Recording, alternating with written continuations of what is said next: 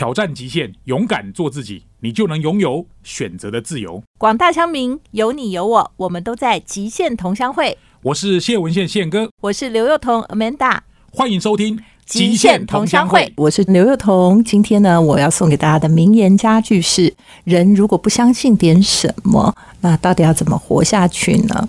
感觉好像似有玄机，但是要说什么呢？让我们今天的节目告诉你。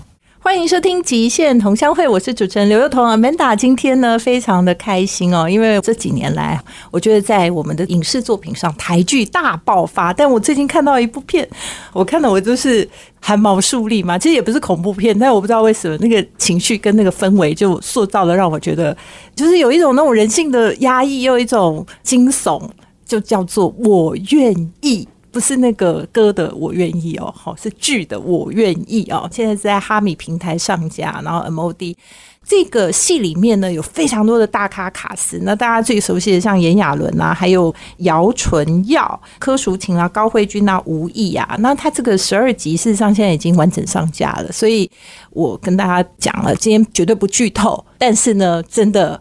我为了要看这部戏，我就把这个超级大咖的编剧老师请到节目里头。我们要非常的欢迎这部戏的编剧吴若英吴老师，老师好，Amanda 好，各位听众大家好，我是我愿意的编剧跟导演吴若英。对，其实这个又编又导哦，然后最重要的是，大家可能忽然乍听之下不知道吴若英，但是呢，我再讲一个，大家就会很清楚，就白色巨塔的编剧，白色巨塔，我也是看了两遍了哈，这也是。是创台湾的医疗戏剧的始祖，大概就是在白色巨塔之后，才开始陆陆续续大家会去编这种所谓的医疗的片子那这次这个我愿意啊，它其实我感觉那个就是有人性的那个部分啊。我觉得，因为我不知道要怎么样不剧透又能够讲，所以我觉得我要请老师来讲，就是说当时是一个怎么样的构想开始做这个，其实他就是在讲一个新兴宗教的故事。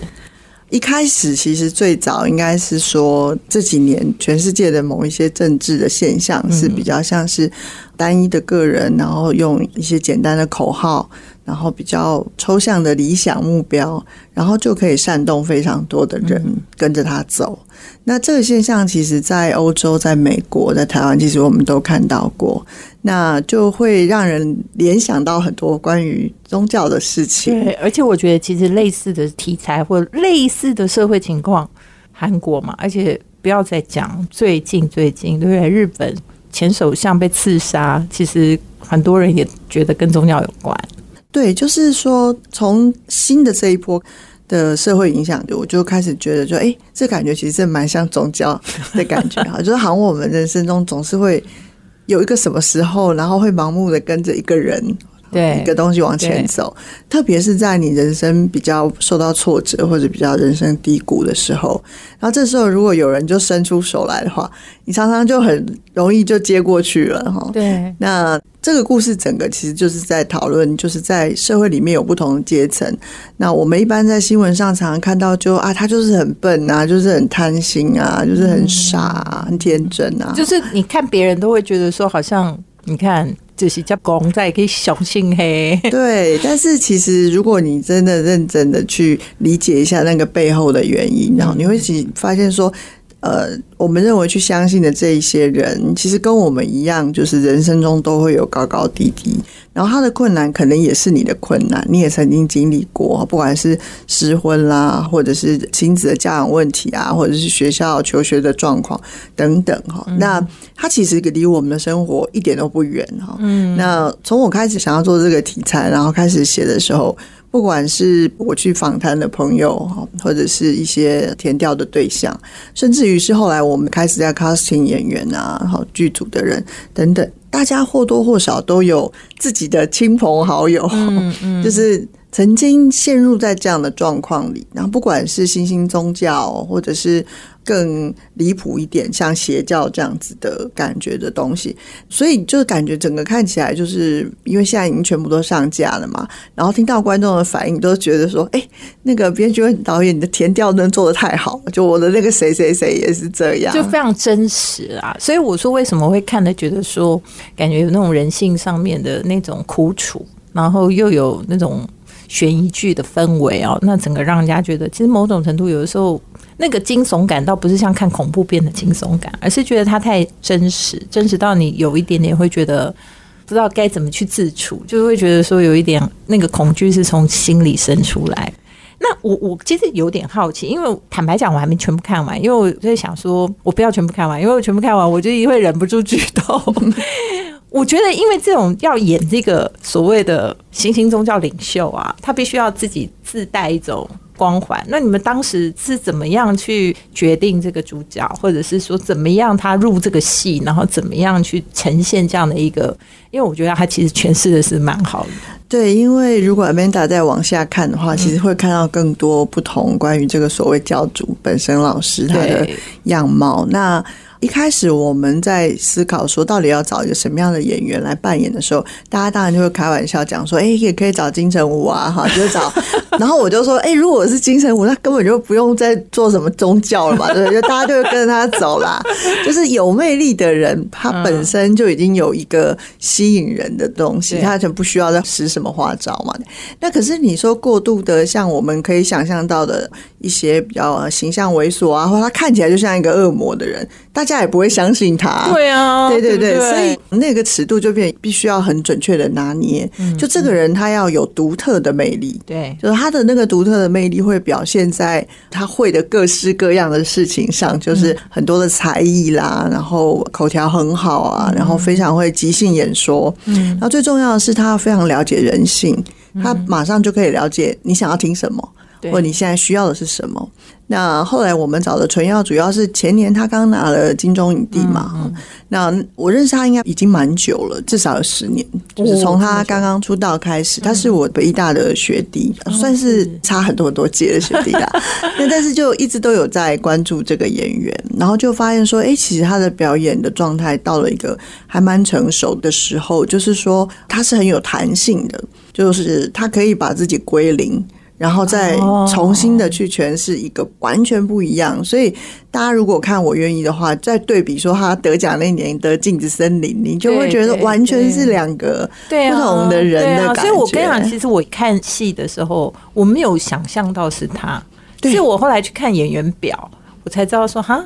这个是姚晨耀，对，连记者都是这样哎，联想 就觉得是一个新演员。我那时候还是心想，这个人哪里冒出来的？对，因为完全不像他平常给人的那种，真的很单纯啊、朴实的感觉。对对，因为我们大家是对炎亚纶很熟啦，所以但是看到教主的时候，就心想说：“哎呦，这是谁啊？”然后的确有那种。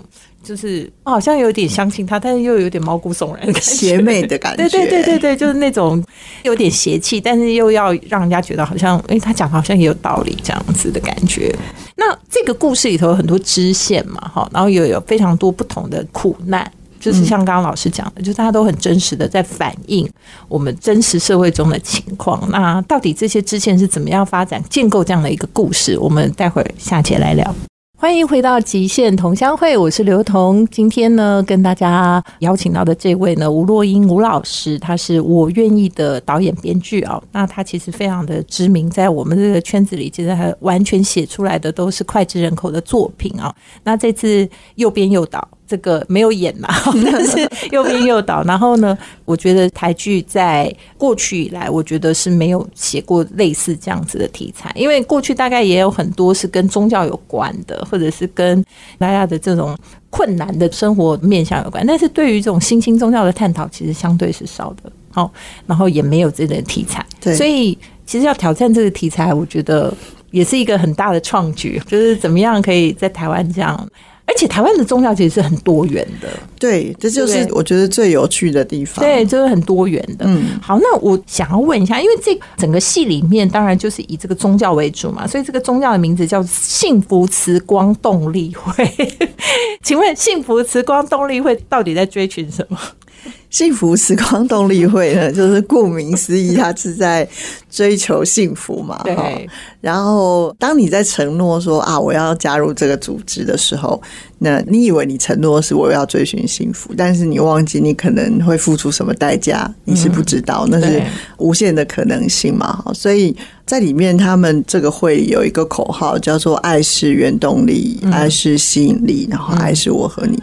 也就是说，我觉得幸福跟爱可能是人类最最共同想要拥有的东西啊，然后它几乎是某种本能式的，就是我们可能都没有好好思考过说。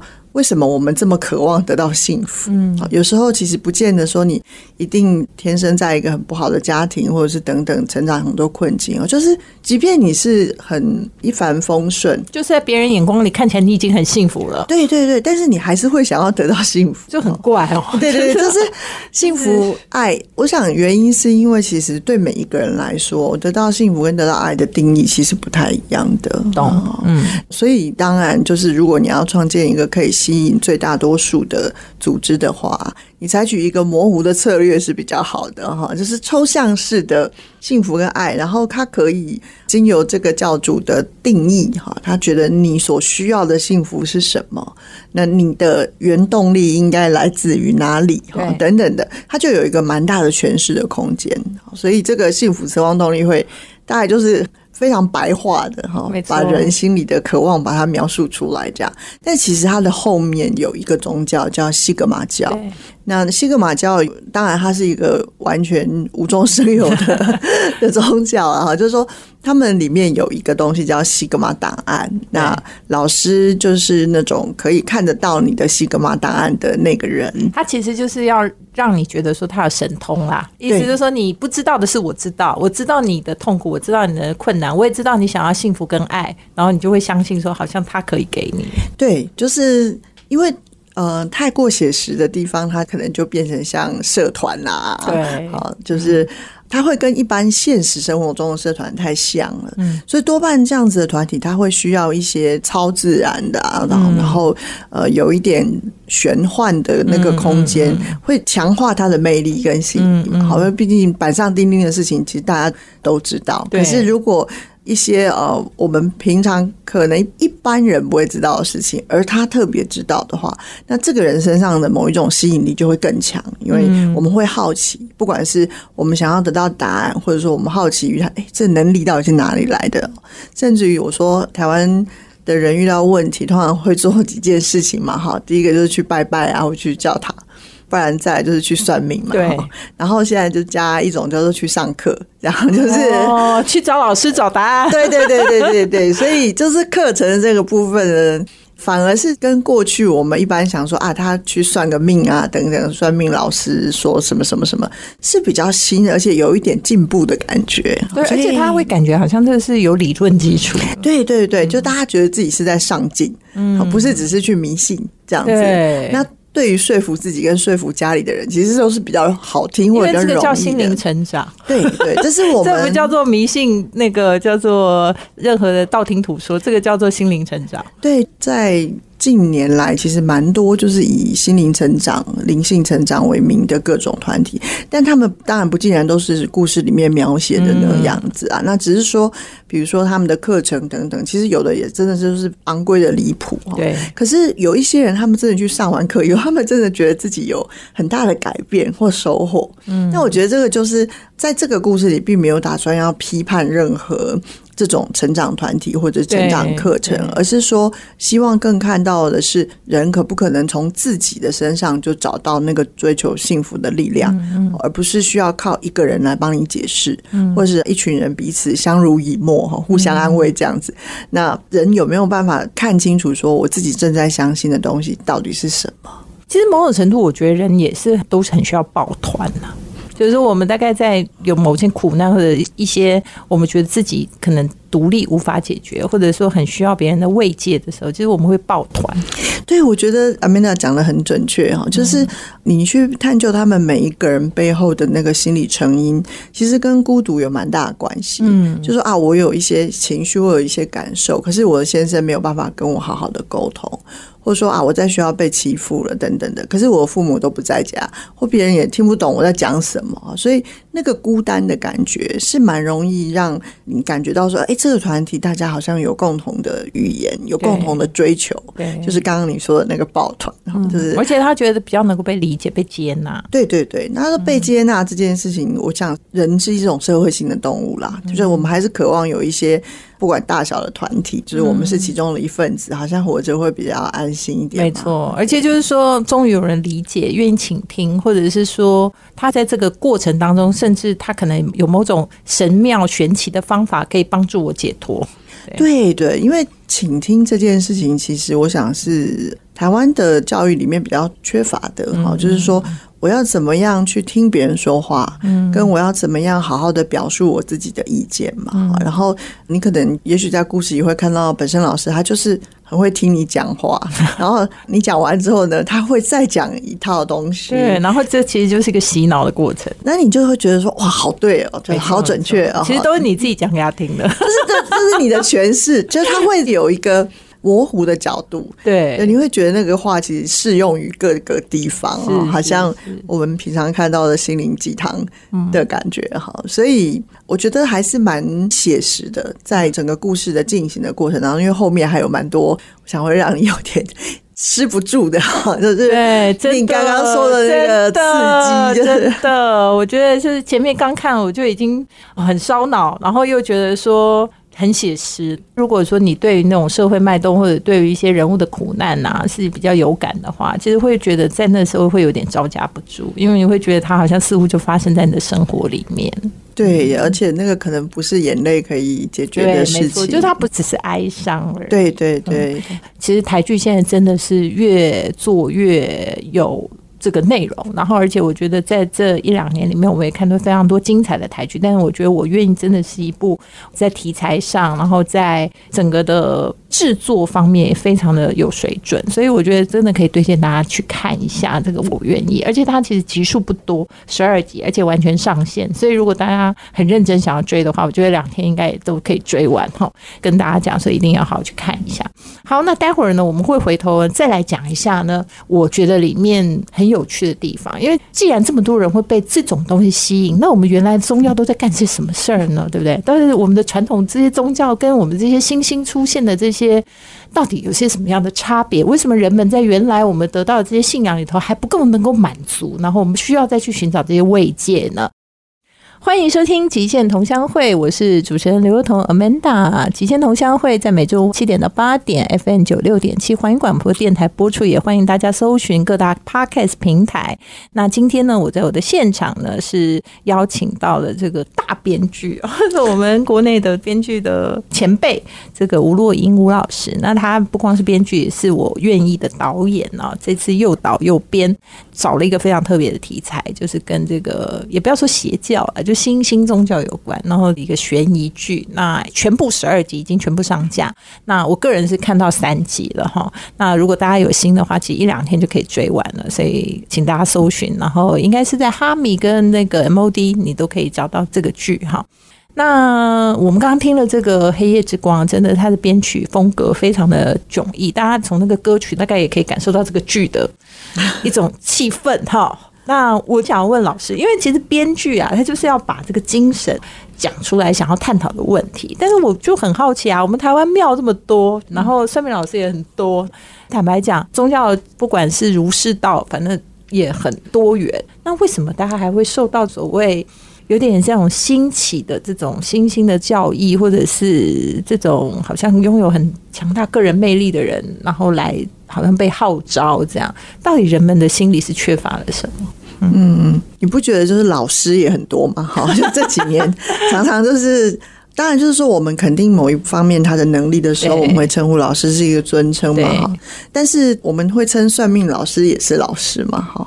然后故事里面那个新兴宗教的领导人本身老师他也是老师哈，所以首先就是其实对于老师这个有点一样抽象的定义哈，就是我们到底。怎么去称呼一个人？他是一个老师，那你究竟想要从他身上学到些什么？哈，那这个是一个大家可以自己问自己的问题嘛？哈，那刚刚您提到关于台湾现在到底缺少的是什么？我自己觉得，因为台湾是一个民主社会，然后我们说多元的价值其实很多，那我们不太像某一些国家，就是说它可以。完全的输出一个相同的价值，然后我们所有人只要相信那个价值，或者说你只能相信那个价值，而反而是有点像浪潮，就是台湾的整个价值是会被太洗的，会跟着时代的脉动而改变的哈。那可能我们在十年之前，我们所相信的东西，到十年之后可能又不太一样。对比如说会有正义魔人呐、好，或者是同样一个博爱做的讨论呐，就会有各种不同的开始出现不同的声音，以前不太会有这一类的评论。对对对，所以究竟是规定你只相信一种比较省事好，还是说你可以在这么多不同的价值里面去站稳自己，而不会被浪冲倒？那我自己觉得，我们受教育的过程当中，其实比较少让我们去思考个人，就是你自己为什么在此时会有这样的反应。好，你对这件事情的看法到底是什么？就是好好的去建立一个自己表达自己或自己能够独立思考的这些因为我们大部分从小都是人家跟我们讲什么是对的，然后你大概老师都会跟你讲一个标准答案，对。所以你也不太需要去思辨说他现在讲的这个是标准还是不标准，甚至是说你讲太多给他听，学生还会觉得很烦，就是说你就告诉我答案就好了，因为我没时间，我还有一百题要做，你这一题就告诉我答案就好。对，我有听过一个，应该就是一个科学的研究嘛，哈、那就是说，人在怀疑一件事情的时候啊，所要使用的那个脑的驱动力呢，是比要相信一个人要大很多的，所以我们很容易就会选择相信，就不怀疑，因为那比较比较省事，比较省事。对，那是一个人的生理机制上面的本能哦，就哎。就相比信比较节省 CPU 的概念。对对对对对，我那时候看到这个报告的时候，我也觉得蛮有意思的，好像真的是这样。就是我们不会找累的事情做。对，然后我们在比较累的时候，我们就比较容易相信。哦，懂了。所以以后你要去找老板的时候，就要在老板很累的时候，对对对出其不意而且而且都是跟他讲正面的事情，然后就叫他相信你这样。就是宗教在台湾因为很自由嘛，然后形式也很自由，然后种类也非常非常多。那其实更大多数的是所谓的民间信仰，也就是说它是混合了可能佛教啊、道教啊，好，我们反而是跟生活比较接近。就大家看每年那个大甲妈祖啊，好等等，就是那个可以一次动员几十万人，然后这么的诚心，你其实有时候看了会蛮感动的。对。因为好像冥冥之中真的有一个他们真的可以依赖的东西在引导纯粹的事情，对对对，那这当中比较不涉及那种个人的利益的问题，就而且它的概念叫做说，你不用做什么，你只要纯粹相信。对，就是就心诚则灵嘛，对不对？其他的东西你都必须要得到什么目标，或者要去做到什么事情，你还中间还要努力，还要什么过程，还要干嘛？哦，我觉得宗教最好的地方就是说，相信者得永生，就说只要相信就可以了。所以其实它是相对比较容易做到，我觉得。对对对，就是我自己是一个佛教徒嘛，我也已经皈依十几二十年了，但我们佛教徒基本上就是一个比较，你知道是佛系嘛，就是因为我会觉得我们在学习的是一个思考的方式啊，然后。你要学习跟想的事情很多，所以其实它比较累。其实佛教超累的，对对对因为它的逻辑叫做人人都有佛性，所以你要回归你自己。哇，完蛋了！我叫别人做比较容易，我自己做比较困难，所以我觉得佛教很累。但大家都会觉得，就是看别人问题都很清楚，然后看自己都很复杂，都很难做到 所以就是说，哦，到自己哈什么又叫我，我不是来找你的吗？怎么又叫我？对，就叫你回去问自己。对啊，然后就心里想说，那就不行了，这样不行，这样不行，我得找那个会帮我解决的，我没有办法找那种一直叫我自己的。对，就像比如说西方它的基督教文明的影响哈，就是其实它跟生活会非常接近嘛。我们常常很多人上教堂啊。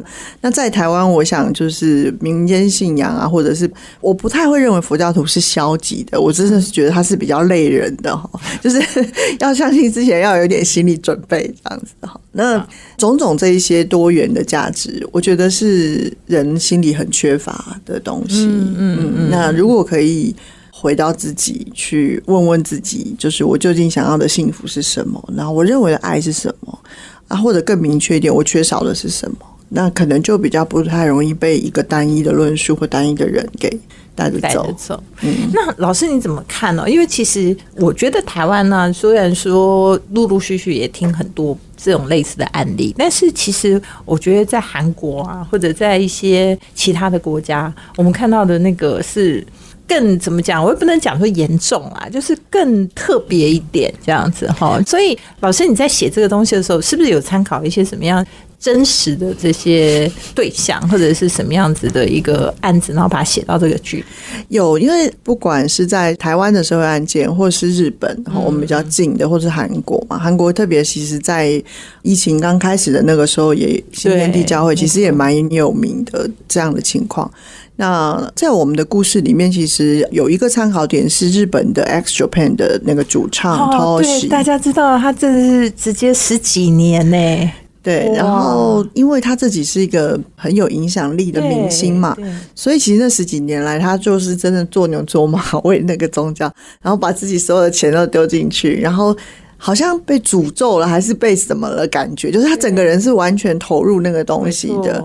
后来他写了一本书叫《洗脑》嘛，哈，那我会觉得他就是把他自己整个这个过程写的蛮清楚的。而且大家要知道说，因为很多人都会觉得说，你这么有名，你这么有能力，你这么有影响力，你就应该不会是笨蛋呐，对不对？大家的想法会是这样嘛？所以大家会觉得说，既然他相信，那一定有相信的道理。对对对，但是没错，而且你反过来想说。比如说防弹少年团，就是他们是不是有很大影响力？所以他们是不是一种新型宗教呢？好，就全世界的阿密有多少？那加起来很可怕啊！就可能不亚于某个新兴宗教的信徒。不过它的概念，它的逻辑的那个一线的之隔，就是在于说，你有没有变成某些比较不容于社会道德的以及法律的界限？就是说，你在信仰上面其实是无罪的。就是在信仰上面其实是自由的，但是过了那个界限以后，他其实就很难去分那个界限。对，就是对个人的剥削啦。我们说不管劳动啊，或者是性啊，或金钱啊等等的。那比如说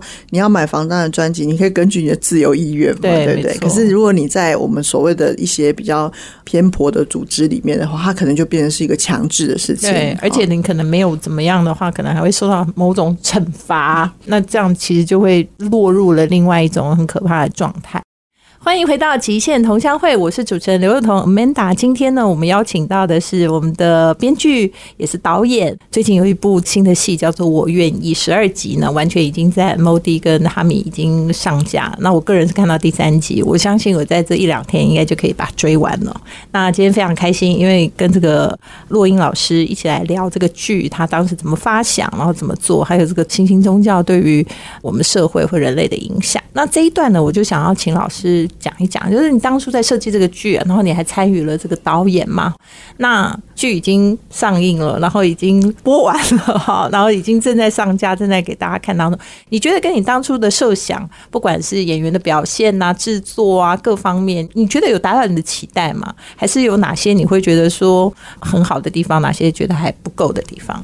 对，就是因为现在已经全部都上架了嘛，然后也陆陆续续看到一些观众的反应。